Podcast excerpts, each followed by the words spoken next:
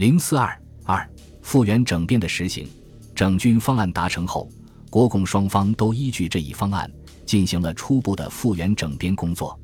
国民党方面早在抗战后期便已计划军队整编工作，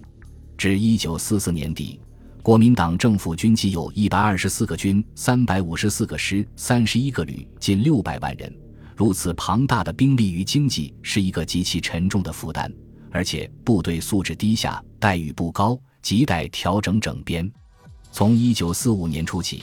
国民党已陆续裁减了三十六个军、一百一十一个师、二十一个旅，编制减少了约三分之一，人数减少了约一百一十万。到整军方案达成时，国民党军队还有九十一个军、二百五十三个师。据军政部向国民党六届二中全会的报告。政府军将在十八个月内分两期整编，第一期十二个月，部队裁减为三十个军、九十个师，其中第一阶段先将军改为师，师改为旅，预定五月底完成；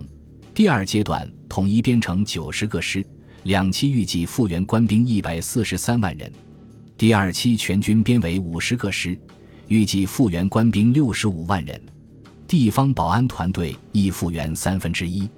根据蒋介石的机密甲九二六九号和九二七二号手令，国民党军队的整编方法是：将全国现有陆军按军事单位军缩为师，师缩为团，或先缩为旅；即将三十九团制的军缩编为三旅六团制或二旅四团制的师，裁掉三分之一的员额，从三三制改为三二二三或二二制。之所以如此，一方面是为了应付整军方案的要求。另一方面，在保留原有单位的情况下，也较易操作。就军事作战的角度考虑，三三制较为合适。但当时军队高层考虑，三三制在运用部署上虽较便利，但三旅九团过于庞大笨重，在我国道路不良、行军场径大、不急于指挥不便，易失机动力；而两旅六团兼有持续强韧战力与机动力，在运用上似较适宜。国民党军队的整编自三月开始进行，第一期整编陇海路沿线的二十七个军、六十七个师，四月底完成；第二期整编长江以南的三十个军、八十四个师，六月底基本完成；第三期计划整编陇海路以北的三十二个军，自七月开始，因内战爆发而停止。对于复员计划所裁减的官兵，按蒋介石当初的设想。是将现役师旅团中之各级优秀军官佐级军士，轮流悉数选集于中央陆海空军各学校，重新训练，以为建立国防军之新干部。而后按省设立军区，开始征兵，逐步成立国防师，将已经缩编之师旅配置于全国重要公路线上及国防重地，区分地境，限期六个月至一年内，将其所辖地区内之公路、铁路或水利治河定期完成。而后按时有人数，师缩为旅，旅缩为团，继续增修公路与治河水利工作，并增加较久之生产事业，如造林、垦殖与移民实编等工作。为此，行政院成立了复员官兵计划委员会，对于复员官兵之生计，负统筹设计之责，务使人人各安其业，各得其所。根据其计划，预计第一期复员军官十八万人。其中除了一万人深造、一万人退役、一万人集团转业外，其余十五万人将经三个月至一年的训练后，予以个别转业。计划为：警官四万人，交通管理五千人，工矿管理两千人，农林垦牧一千人，土地测量一千人，地方行政两万人，地方卫生两千人，金融财政一千人，民众义务教员四万人。劳动服务队督导员四万人，总预算两千零一十亿元。如加上上述事业开办费和军官薪俸，还需三千五百六十六亿元。至于复员士兵一百二十五万人，除择优深造及资遣退役者约二十五万人外，尚余百万人即行集团转业，分配于修筑铁路、公路、水利工程及垦殖畜牧等项。可是这些计划大都停留在纸面上，很少真正付诸实施。唯一实行的是成立了二十个军官总队及四个直属大队，收容被裁军官。正是由于国民党对复员官兵的漫不经心，使得复员官兵流落社会，生活无着。按国民党员规定，军官左退役金数量，最高的将官不过发给一年薪给及六斗退役粮，另加三分之一月俸。后调整为按实职年资计算，以三个月薪水为基数，每增加一年，加发一个月薪水及二分之一月俸。然而，按照当时的物价上涨情况，如果退役后没有职业，这点薪水能够维持的生活水平是可想而知的。甚至出现了将级人员退伍还乡后，社会地位未予保障，致受保甲人员欺压的情况，这就难免使复员工作受到影响。复员官兵对国民党心怀怨恨，不仅影响社会安定，而且直接影响到部队作战士气。至于被裁军官，更是利用以往的社会地位和活动能量，四下串联，要求给予适当安排，以致最后酿成中山陵哭灵的一幕，对于国民党军队官兵士气是一大打击。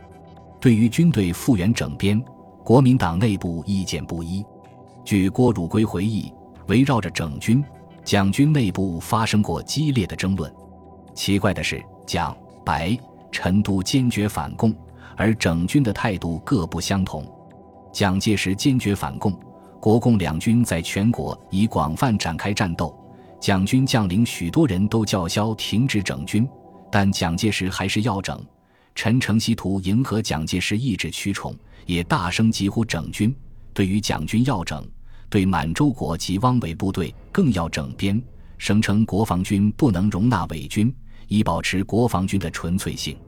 白崇禧认为内战不可避免，反对整军。实际上，多数高级将领对整军态度消极。二月十六日，国民党军事整编会议在南京举行，蒋介石出席致辞位。因为军事上之弱点，所以政治协商会议由此失败。所以我们不得不忍耐，不得不避战。我们必须改正过去庞大空虚的军制之思想观念，而整军建军，重质不重量。会议提出的口号是：加强革命武力，贯彻三民主义，拥护领袖必须分劳任怨，复兴民族当从死里求生。会后，陈诚即按蒋的旨意，大力裁减军队人数及编制，实行精兵主义。但是在明面上的理由而外，陈诚还有一个不能明说的目的，即排斥异己。照当事人的说法，同样是国家的军官，出身经历战绩等等都差不多，而属于所谓土木工程系的军队，不止不被裁编，反而扩充，这种不公不平的事实，怎么不会使得国军的精神完全瓦解了？国民党军队在复员期间的重大改革。是重组了中央军事指挥机构，国民党的军事指挥机构迭经变动，至抗战后期，形成了以军事委员会为龙头，以军政、军令、军训三大部为主干的一整套叠床架屋而庞大繁杂的机构，组织庞大，系统复杂，指挥运用自难机器灵活，各部会实权不一，联系概同，所在不变，行政效率难于发挥。最重要的是。军令与军政分立，陆海空军各有指挥系统，互不相助与联系，很难组织统一而有效的指挥，已经明显不适应时代要求。抗战胜利前后，各方军有改革呼声。何应钦承蒋介石称，军事改制势在必行，建议防伪体制，撤销军委会，改设国防部，以便号令一致，有始有终。同时，魏德迈亦建议。为了今后贵我两国长期协作，军事体制必须紧密配合，达到中美国防体制一元化，彼可达到共同对敌、共同繁荣之目标。蒋介石遂决心在美国顾问团的帮助下，对军事指挥架构进行彻底改组，以收运用自如之效。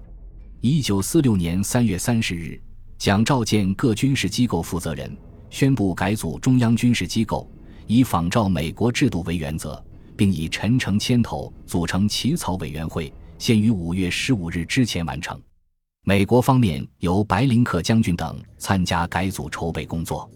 四月十九日，驻华美军总部向陈诚提交了关于中国国防部组织的基本研究，其原则是：一、所有设计主要在中国国防，而非全球作战；二、应求适应自平时转入战时之预备扩充之基础；三、组织应简单；四、应能迅速有效执行参谋总长之命令，并提供适当之方法与权限，以监督及指导其命令之确实执行。五、研究与发明应注重至达高级水准。六、集权之指挥统御与分权之实施管制，应在各级组织中贯彻之。根据这个方案，四月二十六日，成立了以陈诚为主席的中央军事机构改组委员会，进行改组准备工作。五月二十九日，国防最高委员会通过《国防部组织法》。决议裁撤军事委员会及所属各部会和行政院之军政部，于行政院内设国防部。根据《国防部组织法》的规定，国防部承国民政府主席之命，总理军令事宜，并承行政院院长之命，总理军政事宜。国防部设参谋总长和陆、海、空军及联合勤务司令部。国防部以参谋总长为核心枢纽。其职责为掌理军事之一切计划准备及监督实施，并有关国防之各种建议。国防部所属各厅局处均承参谋总长之命分掌业务，各总司令部承国民政府主席之命，参谋总长之指导，分掌军事实施。国防部长的职责不过是审定参谋总长所提之军事预算及人员物资计划，提交行政院决定，审议总动员有关事项。美方最初的建议纯仿美制，以文人担任国防部长，但隔于中国实情未能实现。改组后的国防部形式上仿美制，但国防部的执掌明显偏于一般军政事务，军事实权全在参谋本部。正因为国防部长名大于实，蒋介石才将第一任国防部长的虚名给了桂系的白崇禧，以示拉拢，而将自己的亲信陈诚摆在参谋总长的位子上。旗下四大指挥机构的负责人为陆军总司令顾祝同、海军总司令陈诚坚、空军总司令周至柔、联合勤务总司令黄振球。本集播放完毕，感谢您的收听，喜欢请订阅加关注，主页有更多精彩内容。